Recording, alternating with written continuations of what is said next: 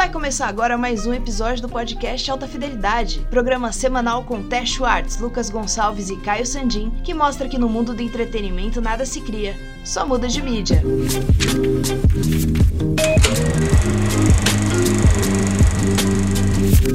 Ei, ei, ei, atenção! Esse episódio contém spoilers. Siga por sua conta e risco.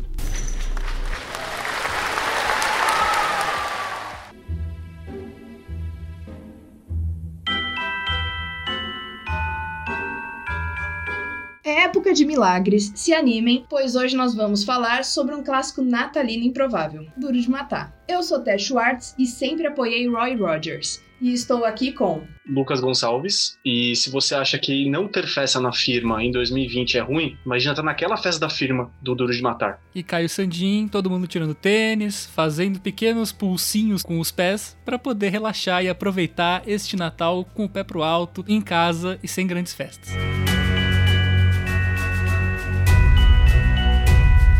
Então é Natal, já dizia Simone, apreciem seu Rolex e IPKA, motherfuckers. Bora apresentar essa incrível celebração? Caio, bem-vindo à festa. Quem é nosso descalço John McClane? John McClane é um tira de Nova York que é convidado por engano para a festa de Natal da Nakatomi Enterprises. Ele vai ao prédio encontrar com sua esposa e leva um presente para seus filhos, mas o que ele não sabe é que terroristas vão invadir o prédio para roubar grandes valores. Esta é a aventura de John McClane no Natal.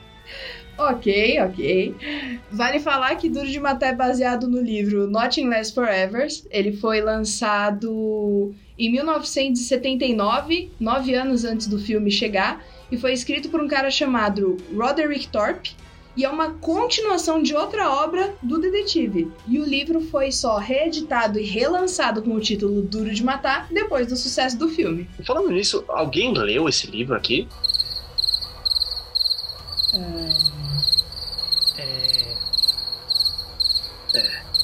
Não, porque assim, eu só li a respeito desse livro. Eu nunca vi a existência dele, eu nem sei se tem uma versão em português, nem sei se foi traduzido para cá. Eu, tipo, nas pesquisas eu joguei assim, procurei em sebo, um monte de coisa e achei um livro só com a capa do filme dizendo que era romance, mas não acredito, não levei muita fé. Mas a história desse livro é muito louca, porque você falou até agora que o, ele é uma continuação desse livro, O Detetive, que foi tipo um best-seller do Roderick Thorpe, mas assim, esse livro, O Detetive, ele foi adaptado para o cinema e estrelado pelo Frank Sinatra em 60 alguma coisa, eu não lembro agora a data. E até o nome em português é outro, é o Crime Sem Perdão, isso. E aí o, o Frank Sinatra gostou tanto de fazer esse papel, ele entrou tanto no personagem do detetive, que é o John Leland, que ele falou pro Roderick Thorpe, meu, por que você não escreve uma continuação, a gente faz um filme e tal. E aí ele falou, tá. Só que o Roderick Thorpe ele cansado de fazer esse estilo de detetive e foi procurar um estilo mais de ação. E aí ele foi pesquisando, pesquisando, falou, ó, vou escrever com o meu tempo. Passaram-se 20 anos e ele escreveu finalmente o Nothing Less Forever,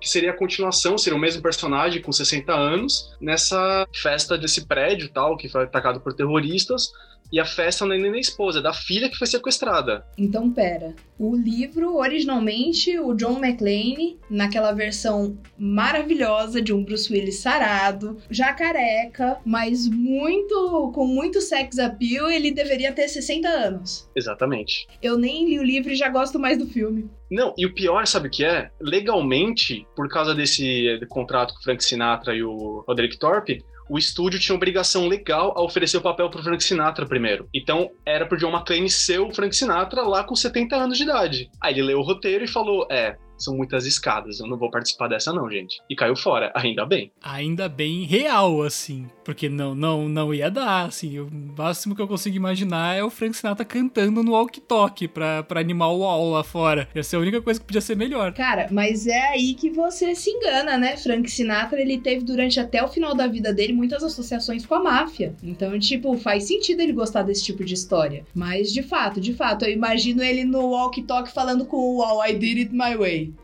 É isso, porque, tipo, é um filme muito, com muita ação, como o Lucas falou, assim. O filme é um clássico de ação, é um, assim, a gente assiste hoje em dia e vê como tropos, assim, ah, esse, isso aqui que eles estão fazendo aqui é muito clichê. Só que ele criou o clichê, então não é clichê naquela época, em 1989. Acho que é isso que é legal desse filme, por isso que tanta gente gosta dele por ser a referência que foi referenciado mil vezes. Então, a cena do duto de ventilação com o isqueiro, a cena do Ipicaie, todo esse tipo de coisa assim que a gente vê, as tiradinhas que ele faz com uma certa ironia, o filme inteiro, são muitas coisas que a gente vê repetidas hoje em dia em diversos filmes, mas que meio que começaram ali, né? Tipo, tiveram um grande expoente ali. Cara, sim, e eu acho que o único ponto negativo de ele estar tá ali abrindo esse caminho e tudo mais é que eu pessoalmente acho que a ação demora muito para começar.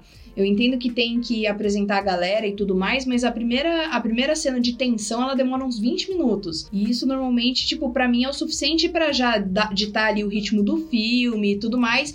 Então isso me incomoda muito, sou bem sincera. Acho que se cortasse ele desse uma aceleradinha no começo do, do filme, seria muito mais tranquilo. Mas ele tem sacadas ótimas. O Alan Rickman, como o Hans Gruber, por exemplo, ele determinou que virou um vilão corriqueiro do, da década de 80 e década de 90 nos filmes norte-americanos como ele apresenta que os caras são alemães, tipo, porque em nenhum momento eles falam isso no começo do filme. Quando os caras estão andando ali pelo corredor, que os caras começam a falar em alemão, e daí você sabe, tipo, fala, caralho, da hora. Eles não, tipo, não viram e falam, ah, meu Deus, tem alemães invadindo o prédio.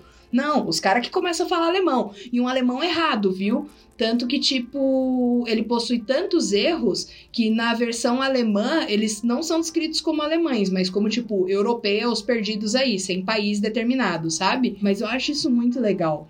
Sem contar que daí, tipo, uma coisa que eu gosto muito, muito, muito nesse filme é a tensão que ele cria com as movimentações de câmera. Tipo assim, o John McClane tá lá gritando pros policiais num puta vitrô. De repente você ouve a porta do elevador abrir. Ele olha para a porta do elevador, a porta do elevador abre. E quando o cara sai de lá, o alemão de dois por dois, saindo com a sua metralhadora, você não sabe para onde o John McClane foi, nem o alemão. Porque, tipo, ele não volta a câmera, não fica aquela coisa de corta para 8, corta para 15, volta para 10, perdeu o pênalti. Sabe? Tipo, não. É, é, é tipo, cara, é, é, da hora. É muito da hora isso, porque você fica na tensão da cena, ela é muito bem construída. Eu acho que, tipo, é um filmação mesmo. Eu gosto muito dessa questão de ele ter descoberto e aberto portas dos filmes de ação, porque ele faz isso com uma maestria super, super, super. Como você disse, muita gente ama esse filme e tem porquê, né? A gente tá acostumado hoje em dia com, sei lá, filme do Nolan. Por exemplo, eu assisti Tenet esse ano no cinema ainda, e assim, a gente tá acostumado com abertura com uma cena de ação que vai explodir sua cabeça e vai te levar exatamente para dentro do filme, você já tá ali empolgadaço, e aí vai ter uma outra cena de ação no meio que vai ser essa outra set piece gigante, uma outra cena final para acabar com o filme e você explodindo sua cabeça.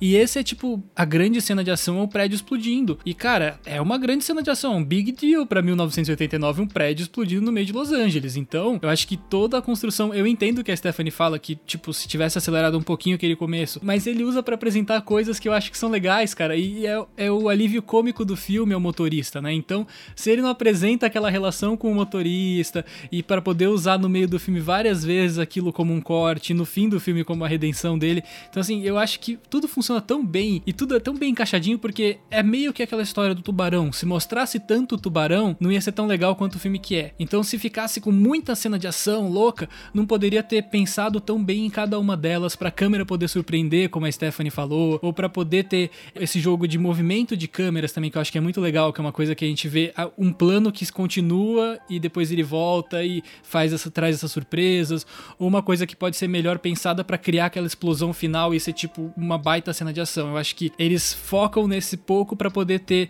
esse jogo de, da conversa com o policial que desenvolve a, a personalidade do McLean e do próprio policial. Então, eu acho que é muito bem trabalhado não só como um filme de ação, mas como um filme como um todo, assim. E como você falou até, o Alan Rickman é outro de outro mundo, parece assim. Ele pega aquele vilão clássico de James Bond e eleva pro nível que a gente vê hoje em dia num Skyfall da vida. Então é, é isso, assim, 30 anos antes ele tava fazendo o que estão fazendo hoje. Não, é, pensando assim faz sentido, Caio. Até porque eu tô pensando que nesse comecinho tal, começam as músicas natalinas, ele faz menção a, tipo, os andares, tudo mais, que é o que te situa durante o filme, né? Em que andar estão os reféns, em que andar ele tá, tal.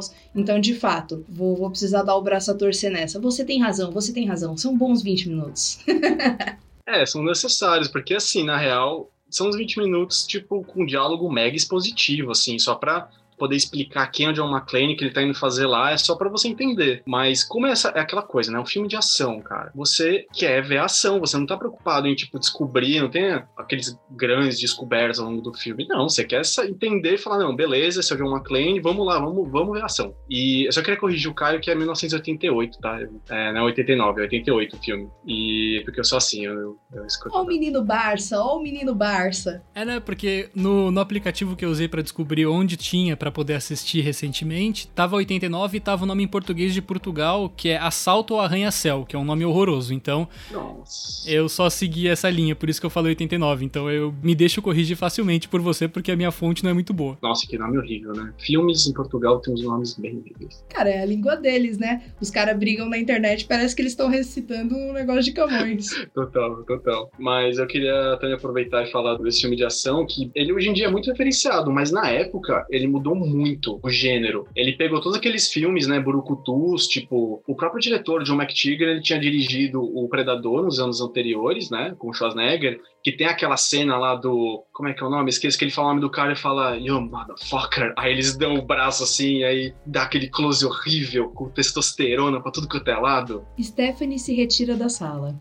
Não, mas não é legal, assim, é um pouco exagerado. Quer dizer, um pouco não, é muito exagerado. E esse é muito melhor. O Duro de Matar, ele pega e se. Meu, primeiro, coloca um cara ali que não é um bombadão, que, tipo, sai com a metralhadora matando todo mundo. Não, ele, pô, tenta primeiro acionar os bombeiros quando ele vê que deu merda ele tem um pensamento muito tipo, não, eu sou um policial, tal, ele tem o treinamento, então ele usa isso, mas ele fica toda hora tentando chamar a polícia ali, tanto que é aí que aparece o policial lá que ajuda ele, o Wall. E a, o bromance deles é muito maravilhoso. Assim, falando de bromance nessa cena do Schwarzenegger, o bromance dele do Wall, cara, nossa, é maravilhoso. Cara, e é muito legal que eles referenciam isso dele ser policial durante muitos momentos, né? A primeira vez que ele enfrenta um dos caras ali, do, um dos, dos capangas do Hans, ele aponta a arma pro cara e daí ele ele vira e fala, é a polícia tal, se renda, e aí o capanga vira e fala, justamente por ser a polícia você não vai fazer nada, você tem que seguir protocolos. E é aí que a gente conhece o John McClane, porque ele vira e ele fala, o meu comandante me diz isso o tempo inteiro. Tipo, e daí você fala, oh meu Deus, o cara de uhum. regata branca sabe o que tá fazendo. E aí aparece o corpo lá na, no elevador, né? Tipo, mano,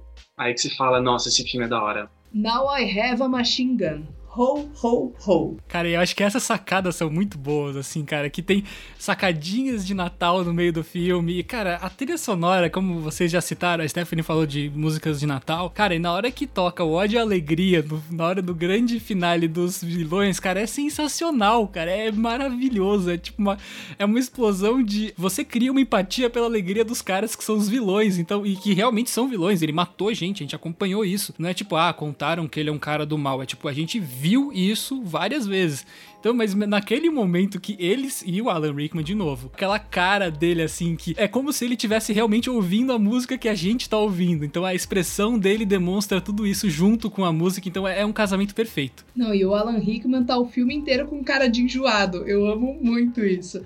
Tanto que se você vai procurar as cenas, por exemplo, a cena final do Alan Rickman tal na internet, normalmente vem escrito no título Snape does something, sabe? Tipo, porque é muito bom isso, gente. Ele é tipo assim, ele faz vilões muito, muito, muito sensacionais. Esse é um cara que faz muita falta pro cinema hoje em dia, porque o cara era pica, o cara era foda, ele é muito, muito bom. Tanto que ele definiu aí a linha de vilões europeus, né? pros estadunidenses e tal, cara, porque ó esse poder e as sacadinhas dele, ele brincando lá com o senhor Takakadadagashi, esqueci, esqueci lá o nome, mas Takagi, acho. Ele brincando falando dos ternos comprados em Londres, tipo, tenho dois, eu poderia ficar aqui falando com você sobre, tipo, roupas masculinas. Sabe? Tipo assim, querido, que classe. Excusez-moi. Até o momento que ele finge o sotaque para enganar o John McClane, cara, você consegue perceber o quão bom ator ele é, porque você não identifica a voz dele ali, e é uma coisa completamente diferente. E a atuação dele como um cara que tá com medo, cara, é sensacional essa cena. Você acompanha o McClane, você sabe que, ah, como ele viu ali o nome, não sei o que, você, você entende que ele também já sacou, mas mesmo assim, cara, ele se vende como um refém muito, muito bem. Cara, e é genial isso que você fala da voz, do trabalho de voz dele e tudo mais Porque a primeira vez que eu assisti o filme, que chega nisso e ele começa a falar, a primeira coisa que eu falei é: ele não tá reconhecendo a voz? E daí deu tipo assim, mais três palavras eu fiz. Mas essa voz é muito diferente da voz do rádio, gente. Tipo, oh meu Deus, alguém indica o Hans Gruber pro M. Gente, Chama o terrorista, ele sabe o que ele tá fazendo.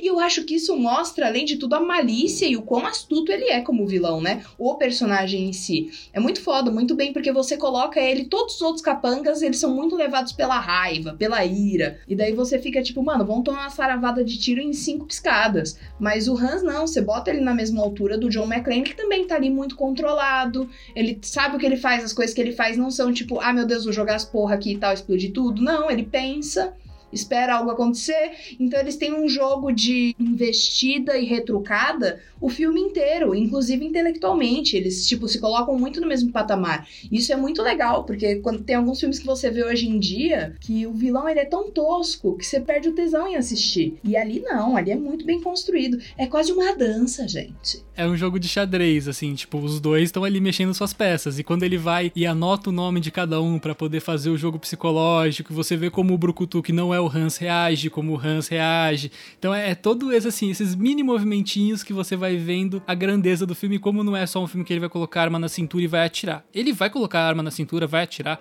vai explodir coisas, mas não só isso mas também acho legal porque realmente tem esse lance de jogo de xadrez, mas é ao mesmo tempo o Hans Gruber, ele tinha lá o tabuleiro dele, o John McClane simplesmente pega aquele tabuleiro e joga pro alto e fala, não, não é esse jogo que a gente vai jogar, cara. Você tá me obrigando a fazer outras coisas. É isso que é, faz um filme de ação bom para mim. Não só um filme de ação, mas assim, um filme de aventura, que tem um vilão, é ter um vilão bom, assim, um personagem forte, que nem a Stephanie falou, que nem você também falou, Caio, é um personagem que você compra, não é só tipo, ah, eu sou mal porque eu sou mal e ponto, sabe? E ele não, ele tem toda uma camada, ele tem lá aquela lance de ele ser um terrorista, ele tem todo um plano e ao mesmo tempo ele não é um vilão, você falou que ele é um vilão patamar James Bond, mas ao mesmo tempo ele também não é, porque ele não chega nem momento e dá um sermão de eu vou fazer isso, eu vou fazer aquilo, porque blá blá blá, eu sou brilhante. Não, ele sabe que ele é brilhante. E você vê no, na cara dele que ele sabe que ele é brilhante, que ele vai sair daquela, que ele tem tudo, tipo, mega planejado, tirando o cara descalço no, nos dutos de ar-condicionado. E, cara, e vale muito dizer que esse é o gr primeiro grande papel no cinema do, do Alan Rickman, porque ele veio do teatro, que eu pesquisei, eu vi que os diretor, o produtor, eles foram numa, ver uma peça de teatro e tava lá e falaram, cara, esse cara é bom, né, e tal, e, pô, e aí foram falar com ele e ele topou e, meu, realmente é um dos melhores vilões da história, assim, para mim é, tipo, entre os cinco melhores, assim. Mas é, tanto que, falando de Alan Rickman em si e tudo mais, ver o Snape em Harry Potter, sabe? Tipo, eu acho ele um ótimo vilão, por mais que ele depois, spoiler alert, depois que mostre que ele não era simplesmente um vilão, tal, isso mostra muito o poder do ator. E eu acho que os dois, os dois, tipo, mandam muito bem. O Bruce Willis, cara, para vocês terem noção, o pôster original do filme não tinha a foto dele, porque na época ele fazia um trabalho de TV, uma série que era meio romanticazinha, que é o, a Gato e o Rato. E aí, tipo, cara, eles só foram colocar a cara dele no pôster depois do sucesso das bilheterias nas primeiras semanas. Porque senão a galera encarava ele como tipo assim, ah, ok, charmosinho, tal, tal, tal. E ok, eu acho charmosinho, tal, tal, tal.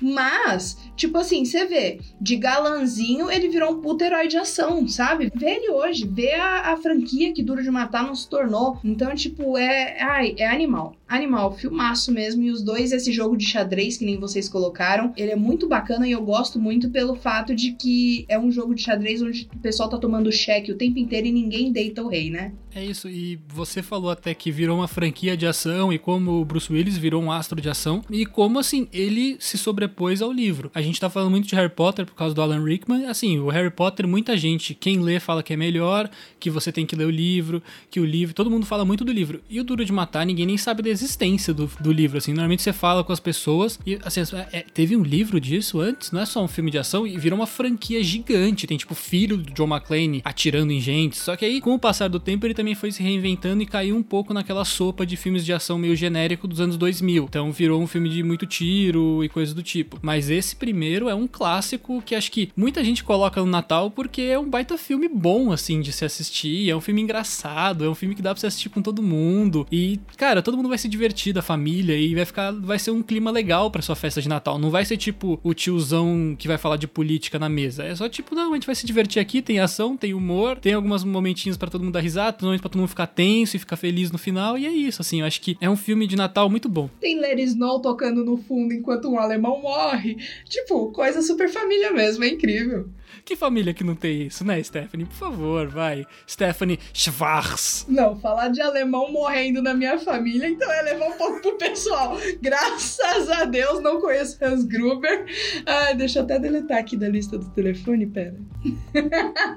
É legal você falar isso, Ted, do Bruce Willis, porque, cara, eu, pelo menos, né, acho que nós três, né, e acho que talvez muita gente tá ouvindo, que nasceu nos anos 90, tá acostumado a ver o Bruce Willis como esse cara do, do filme de ação e tal, e a gente não imagina que ele se reinventou nesse gênero, por causa justamente dessa série, A Gata e o Rato, que era ele, a Sybil Shepard, e ele era para ser só o coadjuvante, e aí depois de uma primeira temporada, tipo, todo mundo amou ele, aí ele virou destaque, e aí ele entrou para esse filme depois de muitos outros atores terem rejeitado, assim, tem uma lista absurda de atores que não quiseram fazer esse filme. Ele entra e aí ele tem umas cenas até no, no avião que a aeromoça olha assim para ele, dá um sorrisinho. Tipo, tem uma, no começo, meu, tem umas três pessoas assim que flertam com ele. E para mim eu olho aquilo e fico, ai, cara, por que estão flertando com o Bruce Willis, sabe? O Bruce Willis é o John McClane e tal. Ah, eu flertaria com o Bruce Willis.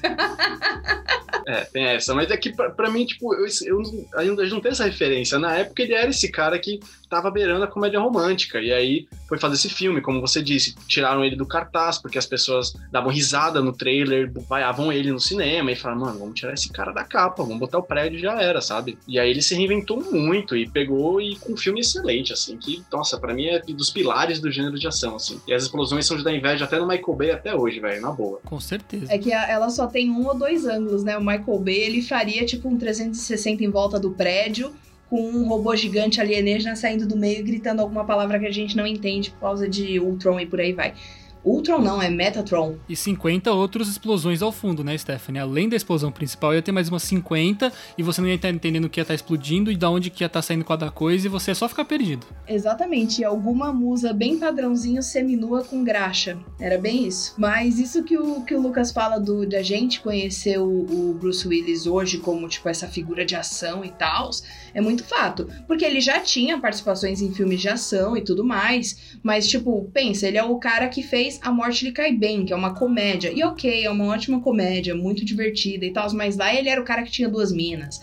Aí, tipo, Fogueira das Vaidades, sabe? Então é puxado. É que ele se tornou um ator muito versátil, mas essa cara de turrão que ele tem, esse charme que, querendo ou não, ele tem, foi isso que definiu a continuidade da carreira dele. Eles perceberam o potencial que ele tinha como ator de ação. Tanto que depois a gente vê ele em Pulp Fiction, a gente vê ele em Doze Macacos, a gente vê ele em Quinto Elemento, e, tipo, mesmo os que não são tão, tipo, na pegada, vamos explodir prédio e afins, eles são filmes muito muito gostosos, muito bem feitos. É, ai, ele, ele é um ótimo ator, gente. Eu sei que a gente baba muito ovo aqui, às vezes, quando a gente gosta dos atores, mas pensando aí na versatilidade dele, mesmo quando ele faz filmes mais gostosinhos de assistir, tipo Duas Vidas, O Sexto Sentido. Filmes do Wes Anderson. Exato. É, então, é isso, ele é versátil e a gente olha para ele e por a gente, como você disse, já ter essa concepção de ator de ação, quando a gente vê ele fazendo um filme do Wes Anderson e tal, e não explodindo nada, vira mais caricato ainda pra gente. Então, tipo, essa construção que a gente tem dele como ator, ela é carregada em todos os filmes que ele faz, sabe? Tipo, é, é muito massa ver isso. E ele é um puta de um ator, cara. O Duas Vidas mesmo, que é um puta romancezinho bonitinho tal, ele tá encantador. E mesmo o sexto sentido, que todo mundo acha que é filme de terror, eu discordo profundamente eu olho para aquele homem e ele não tá explodindo ninguém, não tá matando ninguém, mas ele tá tão fofinho, dá vontade de, tipo, vem cá com a tia, sabe? É. E aí, cinco minutos depois ele tá atirando na cabeça de alguém. A gente teve muito isso na nossa geração com o Matthew McConaughey, né? Que é um cara que veio da comédia romântica, muito tempo estereotipado, ninguém ligava para ele como um outro ator, até que ele se provou um bom ator de drama. Ele fez o Clube de Compras Dallas, ele fez aquela cena que depois virou meme de Interestelar, assim, então ele construiu uma carreira. Eu acho que o Bruce Willis também teve isso com o Die Hard, com o Duro de Matar, que foi o, a chavinha da carreira dele foi ali. Depois ele fez participação em Friends, ele fez o filme que a Stephanie citou, ele tem assim as idas e voltas, mas é isso, ele se provou como um ator versátil, ele se provou como eu posso fazer o que você quiser, assim, não vou ficar sendo sempre essa carinha bonita, tanto que, né, normalmente as pessoas não associam ele com uma cara bonita hoje em dia, naquela época sim, mas hoje em dia as pessoas eu, pelo menos, identifico ele como um velho careca motherfucker badass. Exatamente, eu penso nele como o Vin Diesel daqui 30 anos. é isso, o Vin Diesel só vai estar tá dirigindo uns carros dos anos 80 ainda, tipo uns Camaros, uns negócios assim, mas fora isso é a mesma coisa. É tipo, o Red 55 vai ter o Vin Diesel como um dos protagonistas. Cara, e Red, a gente tá pulando de. Desculpa quem veio aqui só pra ouvir sobre Duro de Matar, mas Red é muito incrível, né? Puta, eu amo muito esse filme. Ele é tão tosco que ele é bom. Eu me divirto demais vendo aquela velharada toda, todo mundo andando de graça no ônibus e metendo os pipocos uns dos outros. É animal. É tipo Mercenários. Mercenários também é bem nesse esquema, cara. E Mercenários eu gosto demais. O, do... Mercenário 2, para mim, é tipo o ápice dessas franquias de Brucutu reunido, cara. Não tem nada melhor do que ver o Jason Statham virando Eu os declaro Man and Knife e joga as, as faquinhas na galera. É tipo, não, não tem como superar isso. Não, e o roteiro é dos Stallone, isso que é o melhor, cara. Você vê Mercenários, e é tudo roteirizado por ele. E você vê as coisas. Eu imagino, eu sempre que eu vejo mercenários, os diálogos, tipo, o Chuck Norris aparecendo e ele falando da. fazendo aquela piada da cobra. Eu imagino, tipo, o Stallone assim numa casa de veraneio, com, uma, com um computadorzinho escrevendo assim. Aí ele coloca essa piada e ele dá aquelas risadas dele com a cara torta. Eu sempre imagino isso, cara. Sempre. Ele deve se divertir tanto fazendo isso. Mas tanto. Ai, gente. Eu tô amando. E parando de enaltecer um pouco e voltando pro Duro de Matar, assim, não bem Duro de Matar, mas Bruce Willis, também já ouvi falar que ele é meio babaca. Tem uma galera, assim, que fala que ele é bem babaca. O Kevin Smith, quando dirigiu aquela comédia policial com ele, o Tiras em Apuros. Tem até o cara do Terry Rock, esqueci o nome agora. O Kevin Smith, no final do filme, depois que acabou a gravação, ele falou: Ah, quero agradecer a toda a equipe, a todo o elenco, menos o Bruce Willis. Ele foi um escroto. Só, assim, tipo, desse jeito. Caraca, velho. O pessoal fala bastante disso também em entrevista, assim, que ele é meio secão, assim, meio tô aqui por ser minha obrigação e coisa do tipo. E falo, já ouvi de outras histórias de bastidor, assim, tanto que no Mercenários 3 ele não assina, né? Ele não volta, ele faz o 2 e aí ele não volta por 3 porque ele queria ganhar mais, ele se achava muito personagem principal e aí eles cortam ele e colocam Harrison Ford. Por conta disso, assim, de ser um cara meio complicado de se lidar num set, além de todo o tour de divulgação que todo filme tem. Não sei se nosso ouvinte sabe, mas todo filme tem um tour de divulgação mundial que vai fazer viagens com os atores. Então, tipo, Star Wars que veio divulgar aqui o episódio 9 no finalzinho do ano passado, 2019, veio na Comic Con, eles depois tinham, ou eles tinham acabado de chegar da China e depois iam pro México, ou tipo, tinha acabado de chegar do México e iam pra China. Então, assim, é uma turnê cansativa, mas cê, o cara tá ali para isso também. E o Bruce Willis meio que não, não curte muito esse rolê, não. Ele fica, no máximo que ele faz é na, lá em Los Angeles mesmo, e mesmo assim de má vontade. Fora esses trabalhos extras de, de set mesmo, que, cara, é seu trabalho, né? Faça numa boa, tenta ser amigável, agradável para as pessoas que estão com você ali. Isso deve ter a ver com o cabelo, porque o John Malkovich também dizem que é babaca. Então é isso, gente. A galera perde o cabelo e perde o bom senso e a educação. Bruce Willis, eu sinto muita tristeza por você. Eu tinha crush em você até o exato momento, sabe? Tipo, motherfucker. Eu tô triste agora. Vocês acabaram com meu, um dos meus poucos crushes em atores. Atores, homem, hétero, branco, cisgênero de filme de ação. É realmente, tava tudo errado. Obrigada por isso, gente. Eu tava indo por um caminho muito errado mesmo. é, então, Stephanie, tá vendo? A gente tá aqui para te ajudar sempre. Hum, mas mudando completamente de assunto, porque a gente fez agora, transformou esse episódio em tipo uma ode à cabeça reluzente do Bruce Willis. E por que, que ela vale muito dinheiro e nosso, sabe, nossa dedicação? O filme ele é considerado por muita gente um clássico de Natal, como o Caio bem colocou, mas muita gente acha que, tipo, ai, só porque é fim do ano, tudo mais, tal, pá não tem nada a ver porque não fala de Natal. O que, que, vocês acham disso, sendo bem honestos?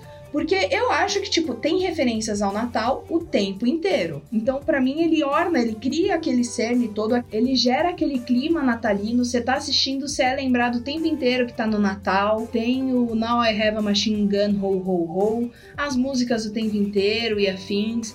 Então eu acho que ele carrega em si, junto com a ação, essa maestria de trazer a gente para um Natal completamente equivocado, sabe? Inesperado, que eu acho que é um ponto muito forte do filme. Eu acho que é um roteiro muito bem feito, uma produção muito bem feita, porque é isso, os caras estão lá metendo os pipocos e você tá pensando em tipo eggnog, sabe? E por aí vai. O que, que vocês pensam sobre isso? Eu penso que sim, é um filme de Natal. É complicado, né, a gente virar e ficar só taxando um filme de Natal de um, um gênero só, sabe? Ah, para ser um filme de Natal tem que ser aquela comédiazinha gostosa pra gente ver no sofá e tal. Eu acho que não, a gente tem que ter uma versatilidade de gêneros, até pro filme natalino, porque senão a gente vai ver aquele mesmo filme diversas vezes, tipo, ah, pra ser filme de Natal tem que ser um fantasma do Scrooge, mas diferente. Tem que ser o Matt McConaughey, já citado aqui, mais três ex-namoradas do passado, ou tem que ser o aquela do Bill Murray, que ele é um produtor de TV. Cara, é, são legais, são legais, mas eu acho que temos que parar de achar que filme natalino é só aquele de família, aquela comédia, aquela coisa. Podem ter outros gêneros, podem ter a ação, nesse caso, que é o um, e o dois também se passam no Natal, então o dois também pode ser considerado natalino. Terror e drama e o que for, sabe? Então eu acho sim que é filme natalino, e é isso, é pronto. Eu concordo com vocês dois, e eu acho que assim, além de a gente ter que ampliar esse leque e mostrar, o filme inteiro tem referências ao Natal. Então, tipo, ah, não, não vão apagar a luz de 10 quarteirões, não, pô, é Natal, todo mundo tá em casa reunido para fazer as festas. É, tipo, é um motivo. Ah, não teria aquela festa de fim de ano se não fosse Natal. Eles falam, ah, mas não sabia que japoneses comemoravam o Natal. Ah, a gente tá se expandindo pro mundo e a gente tá aproveitando para fazer uma festa junto. Então, assim, se não tivesse uma festa de fim de ano no Natal, que normalmente é no Natal, então não teria todo mundo reunido, não teria o cara que ele queria para poder pegar senhas e coisas do tipo. Então, não teria filme, porque não teria como invadir um prédio fechado só com segurança. Tem várias coisas. Aí o, o policial, o Wall também, ele também tá fora porque ele tá sozinho, por quê? Porque é Natal, ninguém tá na rua querendo fazer patrulha na noite de Natal. Então, são várias coisas que vão se construindo porque é o Natal, sabe? Então, são. É, é assim, é um filme de Natal, gente. Desculpa, se você não considera, reconsidere aí seus conceitos, porque você tá errado. Se você não considera, sai desse episódio e volta no próximo. A gente precisa muito do seu play, sabe? Tudo mais. Mas sai só desse episódio, por favor. Isso, ano que vem você volta pra ver a gente. Isso. Mas assim, e uma outra coisa que eu citei o nome em português de Portugal, e eu sempre achei Duro de Matar um nome meio esquisito, porque não sei se é tipo o que o filme é. Assim, ele realmente, ah, ele é duro de matar, ninguém consegue matar ele. Só que tipo, die hard tem alguns significados em inglês. Tipo, quando você é um die hard fan de alguma coisa, você é um fã fervoroso, sabe? Tipo, é um pouco desse trocadilho com a palavra de ser uma coisa assim. Como você traduziria die hard? Você traduziria para duro de matar ou difícil de matar? Porque agora existe um filme que é difícil de matar com o Bruce Willis velho, que a tradução é essa pro português, para poder pegar quem não tá sabendo direito. Como você traduziria isso? Cara, eu provavelmente ia meter um John McClane no título, tá ligado? Um tira no arranha-céus. Bem estilo do Jack Ryan, assim, né? Tom Clancy's Jack Ryan. É? Bem nesse estilo, assim. John McClane, at this Christmas in the movies. É que o John McClane não era, naquela época ele não era ninguém, né? E nem acho que era para nem acho não, tenho certeza que não era para ser uma franquia, né? Não é que nem hoje em dia que você vai fazer o John Wick pensando já em três filmes. Naquela época você pensava em um e, mano, vambora, sabe? Vocês falaram até do John Wick que foi planejado para ser uma franquia, né? E coisas do tipo, mas o, o, a Paris Filmes não, não pensou nisso quando trouxe o Brasil e colocou o nome do filme de De Volta ao Jogo. Amo vocês, Paris Filmes, mas essa tradução vocês erraram feio e erraram rude, né? Tanto que depois vocês consertaram no 2 e no 3, que virou John Wick 2, John Wick 2, John Wick 3 Parabellum, então menos mal. Mas eu acho que assim, é complicado, né, tentar traduzir assim depois de um tempo, depois que a gente já sabe como é o filme, porque a gente sabe da cauda longa que esse filme teve. A gente sabe que o John McClane se torna um grande herói assim de cinema de ação e coisas do tipo. Mas porque se você for traduzir para o esquema de Portugal do assalto ao arranha-céus, não tem nem como você traduzir isso depois. Eu acho que pegar essa referência de Die Hard Duro de Matar é interessante, assim. Confesso que durante muitos anos me espantou do filme por eu achar que ia ser só mais um daqueles filmes de ação genérico e de ser uma coisa de brucutu e coisa do tipo que me fez ficar longe por conta desse título de Duro de Matar, sabe? Você assistiu pela primeira vez para esse podcast, né, Caio? Foi. Eu tinha muito preconceito. Então, e conta agora pra gente, assim, honestamente, porque eu lembro as primeiras vezes que eu vi Duro de Matar foi tipo num tela máxima, num sei lá, sabe, na Globo ao meio-dia ou no SBT quando a galera de Lagoa Azul tava dormindo. Tipo, como que foi o impacto já sendo adulto tal? Porque pra gente, eu pelo menos revendo pro podcast, eu, eu fiquei nessas pegadas, eu tive essas percepções diferentes que quando eu era criança eu obviamente não tinha. Eu só pensava, caralho, olha só, o cara de regata branca e pouco cabelo sabe o que faz. e tipo, depois eu fui perceber uh, diálogos, tal, Hans Gruber e pá. Como que foi essa primeira impressão que você teve agora, depois de já adulto, menino Caio? Assim, eu confesso que mesmo sabendo que era um grande filme, filme, um clássico, tô muita gente falando bem. Eu ainda entrei com um pouco de preconceito de que ia ser um filme de brucutu, de que ia ser tiroteio, arma na cintura e mata quem tiver pela frente. E assim, a gente vai percebendo com o nosso olhar um pouco melhor e mais treinado de quando a gente assiste filmes, de coisas, as pequenas coisas. Então, aquela plantada de semente dele ficar descalço lá na primeira cena. E aí ele fala e tira o tênis. E aí o assalto começa durante essa cena. E aí tem toda a questão emocional dele com a mulher, ela com o porta-retrato abaixado. E você percebe por aquele diálogo dela com a secretária de ah, a gente não sabe se ela vem, coisa do tipo, e com a doméstica também. Aí esse é um pequeno problema que eu tenho com o filme com a, com a doméstica e o jornalista em si, mas eu já falo daqui a pouco. Mas eu acho que é isso, assim, você vai percebendo essas nuances que o filme traz com mais facilidade e você vai percebendo aquelas coisas assim, ah, ele plantou, tipo, ele deixa, o motorista deixou ele foi pro estacionamento. Você fala, vai ter alguma importância esse motorista ainda pra história, ele vai ficar, vai ter alguma coisa com ele. O, o isqueiro mesmo, né? Porque ele pega lá, tá pegando, saqueando o cara que ele matou e tal, e daí ele pega um isqueiro, olha o isqueiro, assim, isqueiro joga no bolso. E tipo, isso passaria despercebido se ele não fosse usar depois nos dutos de ar. É, então eu acho que é um filme muito inteligente nessas coisas assim de, de como chamam os cinéfilos, de arma de Chekhov, assim. Ele te mostra muito as coisas antes para poder depois usar e falar, lembra que eu te mostrei? Lembra aquilo que eu te mostrei muito tempo atrás? Vai fazer sentido agora. Até ele ficar descalço, porque não fosse um vilão inteligente como o Hans Gruber, seria só tipo, ah, um filme que ele tá descalço, mas como o cara vê, então muito vidro, então vamos rasgar o pé dele, tipo, ah, ele tá descalço. Então são várias coisinhas, sacadinhas que são muito bem feitas e muito bem plantadas para você nunca ficar assim, não, pera, isso aqui, por que que isso aconteceu? Tudo tem uma explicaçãozinha, assim, sabe? Tudo tem os seus motivos e aí você vai percebendo a coisa assim, como o policial da rua que tava lá para atender o chamado é mais inteligente que o chefe geral, sabe? Esse tipo de coisa. E aí você vê também o tradicional jornalista cuzão, que sempre tem nesse tipo de filme assim, que o jornalista é um cuzão só, ah, eu quero a minha audiência, eu quero a minha matéria, essa, essa, este furo é meu, você não vai fazer nada. E aí tem a, a concorrência dele com o âncora da TV, que também tenta ficar se mostrando inteligente enquanto entrevista o especialista. De jornalista cuzão, você entende, Caio? Entendo bastante. Assim. Você é formado em quê? Sou formado em jornalismo. Mas é isso. Então, tipo, é um filme que retrata muitos estereótipos, que alguns são bem retratados, do jornalista cuzão daquela época, eu imagino que realmente tenha sido assim, porque vivências.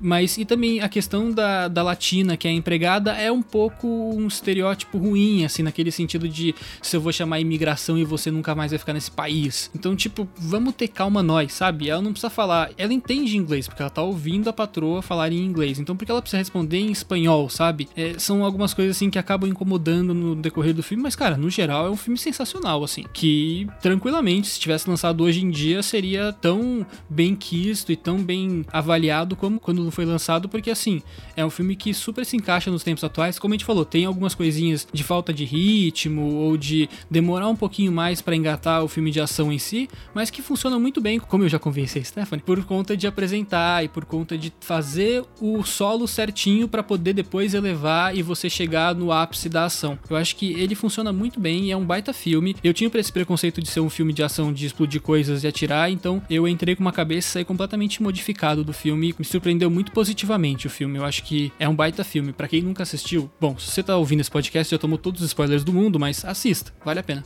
Cara, eu, eu preciso admitir que eu fujo completamente o estereótipo porque eu adoro, tipo, Rambo. Eu adoro. Gente, tem gente morrendo na tela e uns caras nada a ver que mal sabe falar direito atirando. Eu gosto. Eu, eu sou uma pessoa que, tipo assim, eu tô assistindo o sétimo selo de manhã e daí eu tô vendo o Sylvester Stallone gritar com alguém que não devia gritar ao meio-dia, sabe? Tipo, mas voltando ao duro de matar, cara, eu acho que essa questão que você falou da doméstica e tal é só questão de época. Eu entendo que a gente hoje tá muito mais evoluído, a gente tem um discernimento muito melhor, graças a Deus, uma conscientização muito melhor mas me incomodou muito quando eu revi o fato de o motorista da limusine, por exemplo, ser negro e daí, tipo, ele tá o tempo inteiro enquanto os pipocos estão acontecendo, ouvindo música, falando com uma mina no telefone, mais tarde eu vou te ver, e bebendo os drinks lá dentro, música no talo, luz piscando, tipo, passando aquela imagem de, ai, malandrão, tal, os bababá. Tipo, isso me incomoda muito, e é um estereótipo do cinema estadunidense da época, né? Então, tipo, são coisas que a gente vai percebendo revendo o filme, ou no seu caso, perdendo a virgindade com John McClane. É, é assim que deveria chamar, olha meu título para meu título em português aí, Caio. Perdendo a virgindade com John McClane. e é um estereótipo da época também de até de alívio cômico, né? Por isso que ele é colocado ali como alívio cômico. Mas uma coisa que eu acho muito interessante no, no roteiro desse filme, porque eu tenho um, não preconceito, é mais um quando eu vejo que um filme depois que acabou aparece que tem mais de um roteirista, normalmente eu acho que filmes que tem mais de um roteirista ruins, porque eu acho que é acaba se perdendo, vendo muitas cabeças ali, e normalmente é um filme muito costurado e muito ruim, a maioria das vezes. E esse é uma grande exceção disso. Ele tem acho que uns dois ou três roteiristas, e é uma história engraçada o roteiro dele, porque logo depois de ter tido aquela mudança de sem Frank Sinatra, porque, né, motivos óbvios que já deixamos claros aqui, foi dado por um roteirista que ele começou a mexer, fez um negócio bem parecido com um livro, assim, e aí depois o diretor, quando ele assumiu o filme, ele falou: Ah, eu quero ter que ter mais humor aqui, mais comédia. Aí ele chamou um outro roteirista, tirou esse, chamou um outro, que foi escrevendo, só que já tinha data marcada para o filme começar, as filmagens. Então o roteiro foi sendo reescrito junto com a gravação do filme. Então muita coisa ali é realmente muito bem pensada, é muito bem ligada,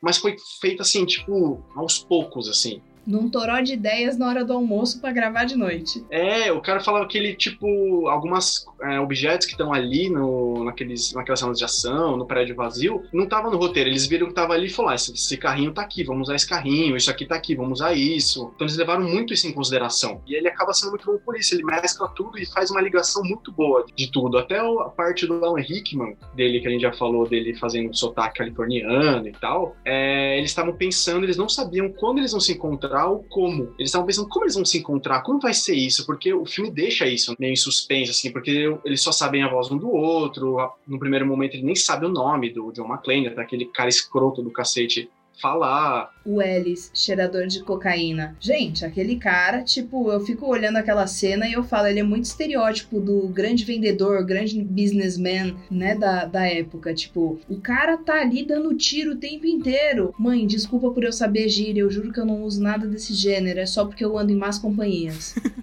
E as más companhias não são a gente, viu? Eu juro pra você também, viu? Não são, eles nem sabem do que eu tô falando também. Eu falei que era cocaína e o Lucas falou: Meu Deus, eu achei que era açúcar. Então, tipo. Verdade, minha mãe também vai ouvir isso aqui, então é verdade, mãe. Isso foi verdade. É verdade, viu, vó? Eu não sei dessas coisas também, não, viu? Eu só conheço pelo filme. E porque passou no Birds of Prey, tem também a Arlequina fazendo essas coisas. Não, esse cara é muito mala. Quando eu falei no começo de Festa da Firma, vem revendo esse filme por podcast, eu fiquei pensando, cara, já deve ser uma bosta trabalhar ao lado desse cara todo dia. Ir numa festa de firma onde esse cara fica cheirando e bebendo e toma liber umas liberdades que ninguém deu. E aí eu fiquei pensando, imagina amarrado com ele. Tipo, você pensa, meu, ok, beleza, me faz de refém, mas puta, com esse cara não, sabe? Com ele não. Cara, quando o John McClane fala, fala que você não me conhece, fala que você não é meu amigo, eu ficava, insiste que é amigo dele, fala que é BFF de infância. Por favor, Hans, faz essa pela galera. Faz essa, por favor.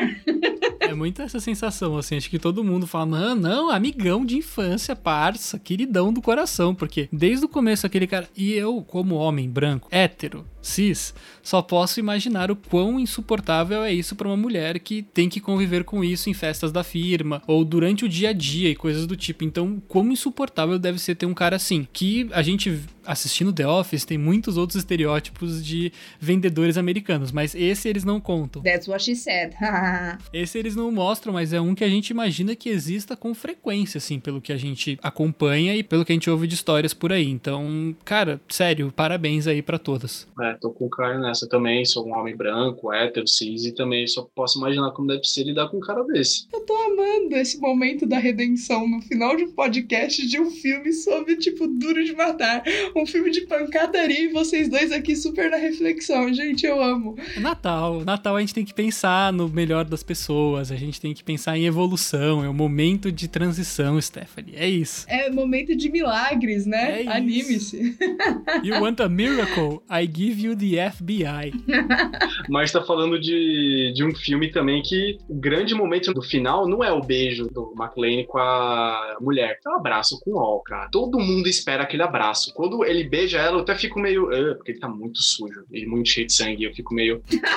eu amo. Uhum. Imagina a crosta daquele pé, gente. Que nojo. Exato. Chama o Quentin Tarantino aqui, por favor. Não, ele deu uma lavadinha ainda, né? Quando ele faz o corte, pelo menos ele dá uma higienizada. Mas depois aquele sangue ficando duro, assim. Imagina, aquele pé deve estar tá duro de sangue. Ai, gente, Mas Lucas, é. conclui o seu raciocínio, por favor, porque eu tô aqui agora enojada. Qual dos dois? Peraí, eu, eu tinha dois, eu acho. Mas era esse dual, deles se, se abraçando, que eu acho muito demais a cena também. Eles descem assim, aí. Isso é muito cena de comédia romântica, assim, de romance. Tá aquelas pessoas aí do lado, ele ali no meio, assim, olhando para ele, ele olha assim, ele abre o um sorriso, ele tipo quase empurra a mulher pro lado e olha assim pra ele, olha pra ele, aí eles se abraçam assim, e a mulher olha olhando assim com a cara de quê? O que tá acontecendo? Como assim? Deve ser por isso que ela soca o jornalista depois, ela tá enciumada.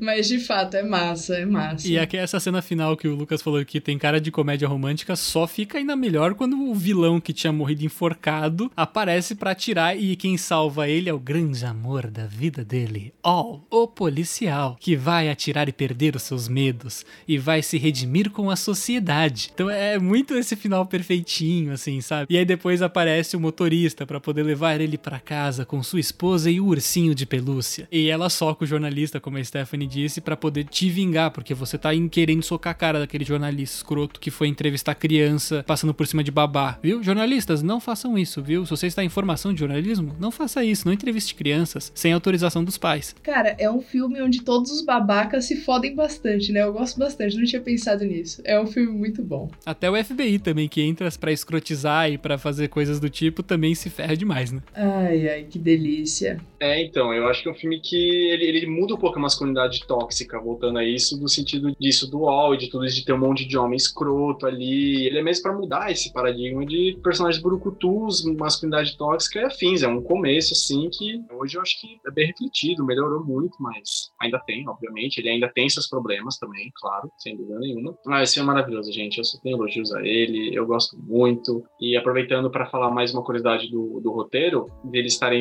reescrevendo, aí tem um dos piores erros de continuidade que é a ambulância, aquela ambulância que sai do caminhão. Isso foi escrito depois, porque eles não sabiam, até o filme estava já sendo gravado na metade, eles não sabiam como eles iam sair daquele prédio, como ia ser a, a grande heist deles, né, a saída, e aí bolaram essa ambulância. E aí tiraram essa ambulância do caminhão e falaram, não, vamos lá, vamos tirar do caminhão. E aí depois, quando o filme já estava já tava pronto, não pronto, mas tinha a primeira versão dele, eles estavam assistindo, eles viram que tem aquela primeira cena dele saindo do caminhão e não tem nenhuma ambulância atrás. Então a ambulância é um grande erro de continuidade, mas o filme é tão maravilhoso que a gente fala. O próprio diretor falou: olha, quer saber? Deixa. Se alguém virar e falar depois de duas horas de filme que tava errado, que não tinha ambulância nenhuma, a pessoa não aproveitou bem o filme. Eu concordo com ele. Esse filme é muito maravilhoso, a gente pode deixar isso pra lá, ele vale a pena. Eu concordo totalmente com você, Lucas. Tanto que aquela cena da ambulância soa até como irrelevante, assim. Parece que tá ali só para mostrar, assim, que eles tinham realmente um plano de fuga e tal, porque não é usado. Ele só é usado para poder ter uma certa redenção do motorista, que eu esqueci o nome dele, desculpa, ouvinte. Mas para ele ter aquele momento de redenção dele, de poder prender um dos vilões e se sentir um herói como o John McClane, que ele tava ouvindo pelo rádio, dando risada e torcendo. E para poder ter, assim, ah, uma justificativa de tipo, ah, eles tinham um plano de fuga mesmo. Não era, ah,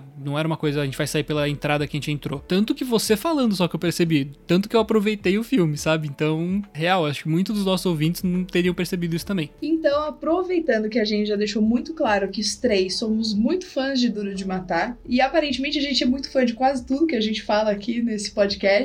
Essa primeira temporada é só amor, tá? Essa primeira temporada só tem amorzinho. É só, é só, é só gostosura. É só coisinha escolhida a dedo pra gente poder se esbaldar juntinho. Ah, gente, que beleza. Por enquanto, sim, ainda bem. É, em algum momento vai ter alguma treta, senão a gente perde até a graça pro ouvinte. Mas aproveitando esse climinha de Natal, bora para as indicações do episódio. Lucas, fala pra gente qual a sua dica. Bom, como estamos no Natal, estamos todos em quarentena e acho que festa de família esse ano não vai, não vai rolar. Eu vou indicar uns três filmes de natalinos hoje para passar, né, o, dia de Natal, né, de Natal assistindo vários filmes com a família ou se morar sozinho, sozinho, ou com o namorado, ou com namorada. E então, além do Duro de Matar, que lógico já é uma recomendação só o episódio em si, eu queria começar minha lista de recomendações com um filme que é, eu amo muito, que é um filme de infância, assim, que eu assisti inúmeras vezes, mas inúmeras mesmo, que é o Meu Papai Noel, com Tim Allen, que ele derruba o Papai Noel de cima do telhado dele, acho que na véspera, na véspera de Natal, ou um pouco antes, não lembro, e aí ele acaba ele mesmo virando o Papai Noel, e assim, é um filme maravilhoso, eu adoro muito, até o final, quando tem música do ZZ Top, eu acho esse filme, assim, mágico, mágico e mágico mesmo. Aí a minha segunda recomendação é o Green, que é outro filme de Natal, que eu acho maravilhoso, que tem o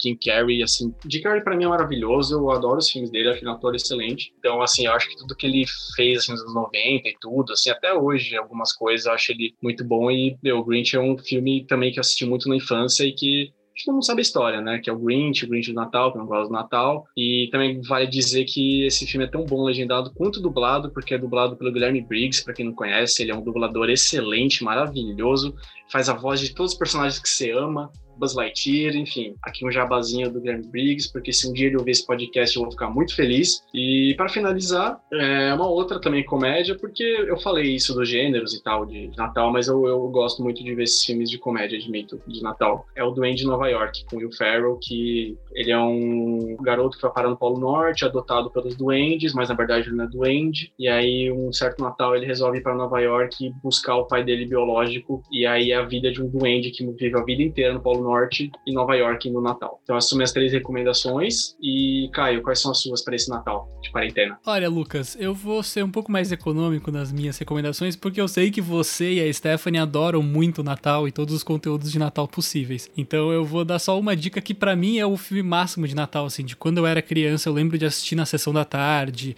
no Temperatura Máxima, na tela de sucessos ou qualquer coisa do tipo, que é o filme Um Herói de Brinquedo do Arnold Schwarzenegger, que, assim, para mim é a epítome de Natal consumista, capitalista e de ai, a criança só quer ganhar o brinquedo. Mas dane-se, porque eu fui muito legal e o Arnold Schwarzenegger fazendo o papel de herói, cara, e é, é, engraçado. E sei lá, quando eu era criança eu gostava muito desse filme. E que falando, a gente falou bastante de coisas de tradução e coisas do tipo. Eu falei porque eu sou um pouco chato nisso. Esse filme em inglês chama Jingle All the Way. É um filme, nome muito pior do que em português do Brasil. E em português de Portugal é O Tesouro do Natal, que também é outro nome muito fraco. Ainda prefiro um herói de brinquedo, fiquem com o herói de brinquedo. E minha mini recomendação só para você assistir uma coisa que eu gosto muito é Space Jam. Assista Space Jam, Space Jam é muito bom. Show. E para você, Té, o que, que você recomenda no seu Natal especial? Cara, eu vou de altas indicações, porque assim como você disse, eu e o Lucas a gente é meio doidinho pelo Natal. Estreou em provavelmente novembro de 2020, agora recentemente, uma série na Netflix chamada Dash and Lily, que é uma série de romance e comédia,